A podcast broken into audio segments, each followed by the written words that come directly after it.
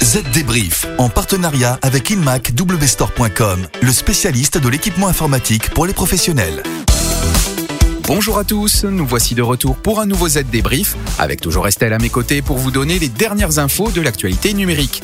Bonjour Estelle. Bonjour David, bonjour à tous. Alors quel est le programme cette semaine? Alors on va tout d'abord parler de Free et de sa nouvelle offre pour concurrencer les autres opérateurs, le smartphone en leasing.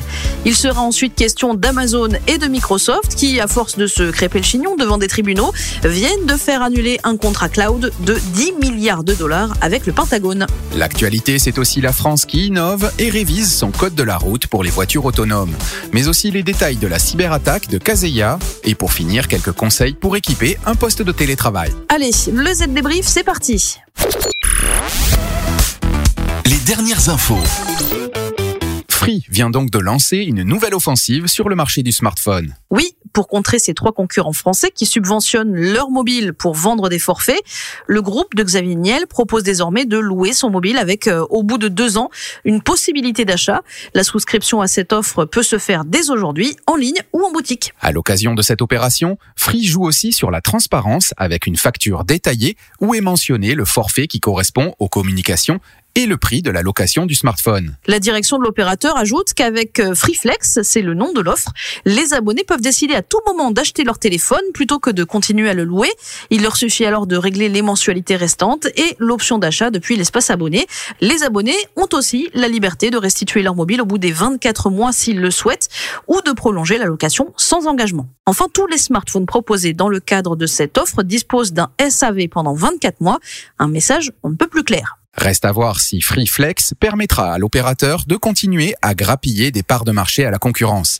Pour rappel, sur le mobile, l'opérateur revendiquait 13,38 millions d'abonnés au terme du premier trimestre 2021, soit 6 000 de plus que fin 2020. Parlons maintenant de ce contrat baptisé JEDI, qui avait été lancé par le ministère de la Défense américaine. Il s'agissait de moderniser les opérations informatiques du Pentagone pour des services rendus sur une période pouvant aller jusqu'à 10 ans. Et c'est Microsoft qui avait remporté le contrat en 2019, devançant le leader du marché, Amazon Web Services. Avec 10 milliards de dollars à la clé, Amazon était alors passé à l'offensive judiciaire, accusant son concurrent d'avoir bénéficié du soutien injustifié de l'administration Trump.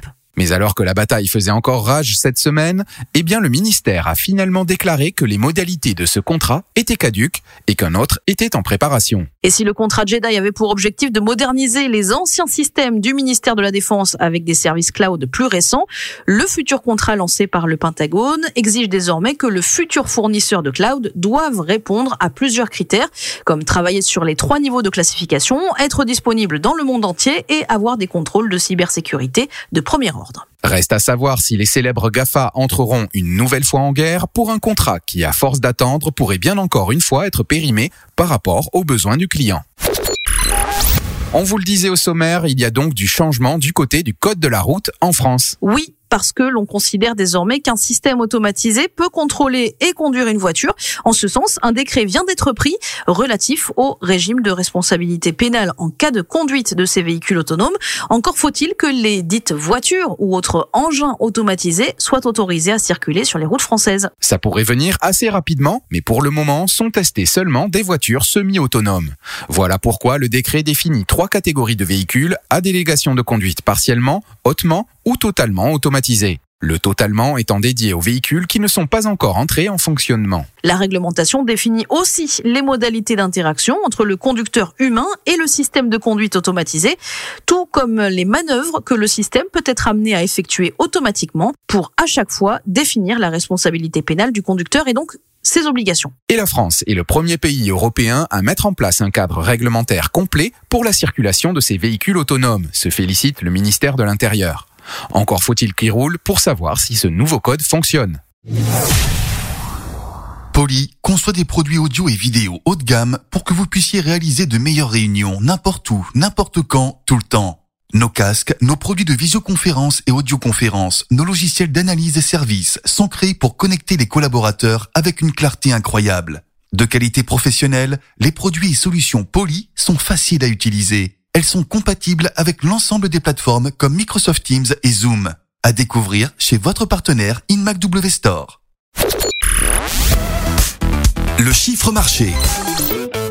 Le chiffre de la semaine, c'est 1500. Un nombre, en fait, euh, pour le nombre d'entreprises qui ont pâti de la cyberattaque dirigée contre la société Kaseya. Les attaquants ont découvert et exploité une faille dans le logiciel VSA de Kaseya utilisé par les MSP et leurs clients. VSA est un logiciel de surveillance et de gestion à distance qui est utilisé pour gérer les terminaux comme les PC, les serveurs et les caisses enregistreuses, ainsi que pour gérer l'application de correctifs de sécurité. Heureusement, le nombre de victimes est resté stable à partir du samedi 3 juillet, jour des attaques. Pour éviter qu'elles se multiplient, Kaseya a rapidement développé un patch pour les clients qui utilisaient VSA sur leur propre serveur. Un correctif devrait être disponible dans les 24 heures suivant la remise en ligne de ces serveurs SaaS.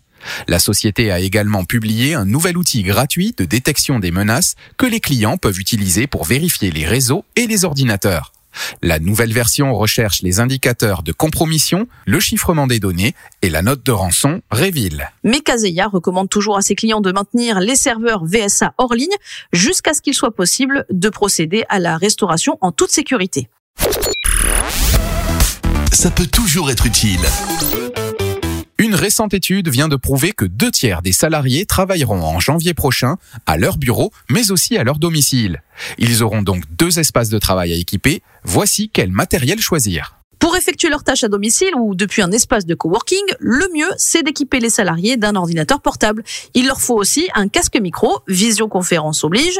Le budget peut être aussi dédié à l'acquisition d'un écran supplémentaire, complément à celui du PC portable professionnel et de plus grande taille selon la nature de l'activité.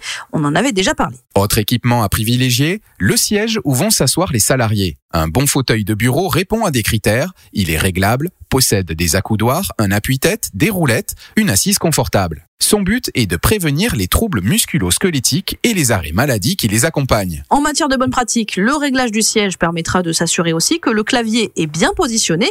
Cela signifie qu'il est à la hauteur des mains lorsque les coudes forment un angle droit. Quant à l'écran, il est à 40 à 60 cm des yeux. Un hub USB permettra aussi aux salariés de relier plusieurs appareils très simplement pour une vingtaine d'euros maximum. Et puis sachez aussi que l'éclairage n'est pas à négliger pour améliorer l'ergonomie de leur poste. Une petite lampe de bureau réglable peut faire l'affaire pour un budget modeste. Enfin, des aménagements logiciels sont aussi possibles. Ranger et organiser le bureau de son OS permet de gagner du temps pour les tâches répétitives en classant applications et répertoires essentiels. Et voilà, la liste est complète. À vous de l'adapter à votre société.